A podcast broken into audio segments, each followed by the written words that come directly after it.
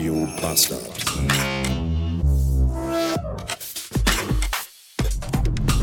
Guten Morgen.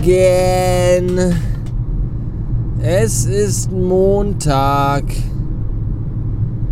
Aber damit nicht genug, als wenn das nicht schon schlimm genug wäre, ist heute auch noch Rosenmontag. Ach du Scheiße. Aber zum Glück haben wir ja Krieg und deswegen findet rund um diesen Zirkus so fast beinahe überhaupt gar nichts an Feierlichkeiten statt und wenn dann nur in kleinstem Rahmen. Das begrüße ich sehr, denn wenn es irgendetwas gibt, was ich noch mehr hasse als Krieg, dann ist das Karneval. Von daher würde ich sagen, huh, Glück gehabt.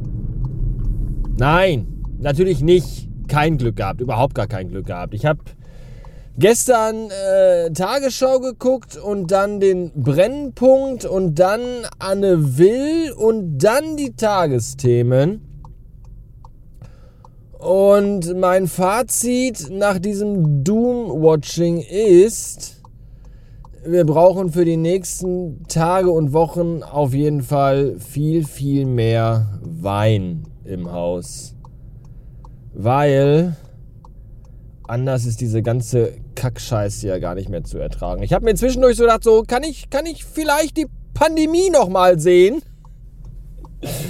Weil wer dachte, dass Corona und Homeoffice und Maske im Supermarkt tragen schon scheiße ist, ja, der konnte ja nicht erahnen, was dieser geisteskranke, glatzköpfige, mondgesichtige, blasse Russe in diesem seltsamen Land da äh, veranstalten würde. Ja, ist schon alles sehr, sehr, sehr creepy. Tja. Ich würde jetzt nicht so weit gehen und behaupten, dass ich Angst habe. Das ist vielleicht ein bisschen zu, äh, zu, zu, zu äh, pathetisch. Aber ich bin doch sehr ernsthaft besorgt über die aktuelle Lage in Europa. Das kann ich euch sagen. Uh, tja. Weiß ich auch nicht, aber trotzdem muss es weitergehen. Ich muss jetzt weiter arbeiten und Fruchtsaft verkaufen. Ist das alles bizarr? Bis später.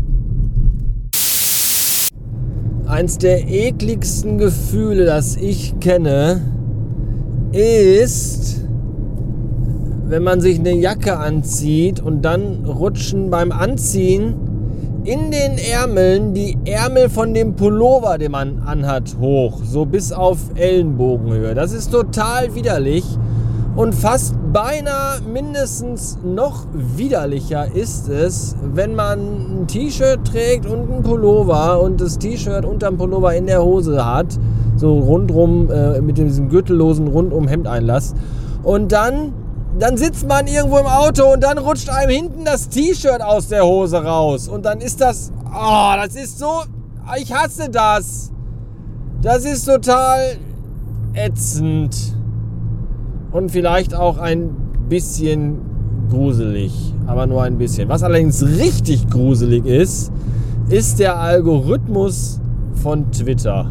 Der hat mir nämlich am Wochenende eine vollkommen neue Welt eröffnet. Und zwar die Welt von jungen, alleinerziehenden Müttern und deren Twitter-Accounts.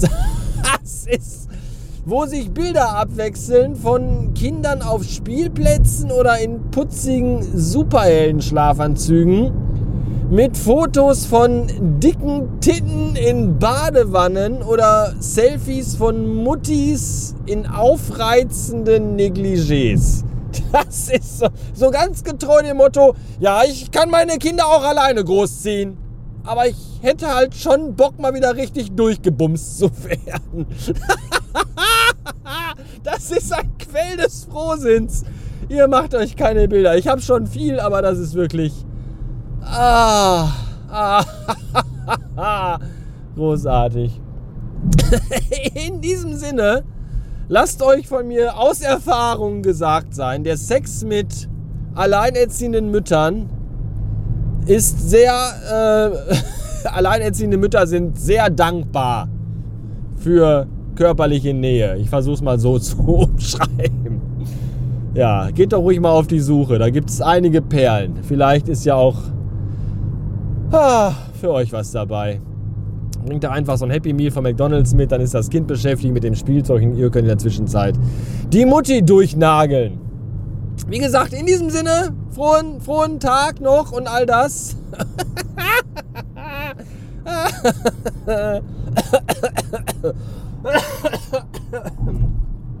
und äh, ah, bis morgen.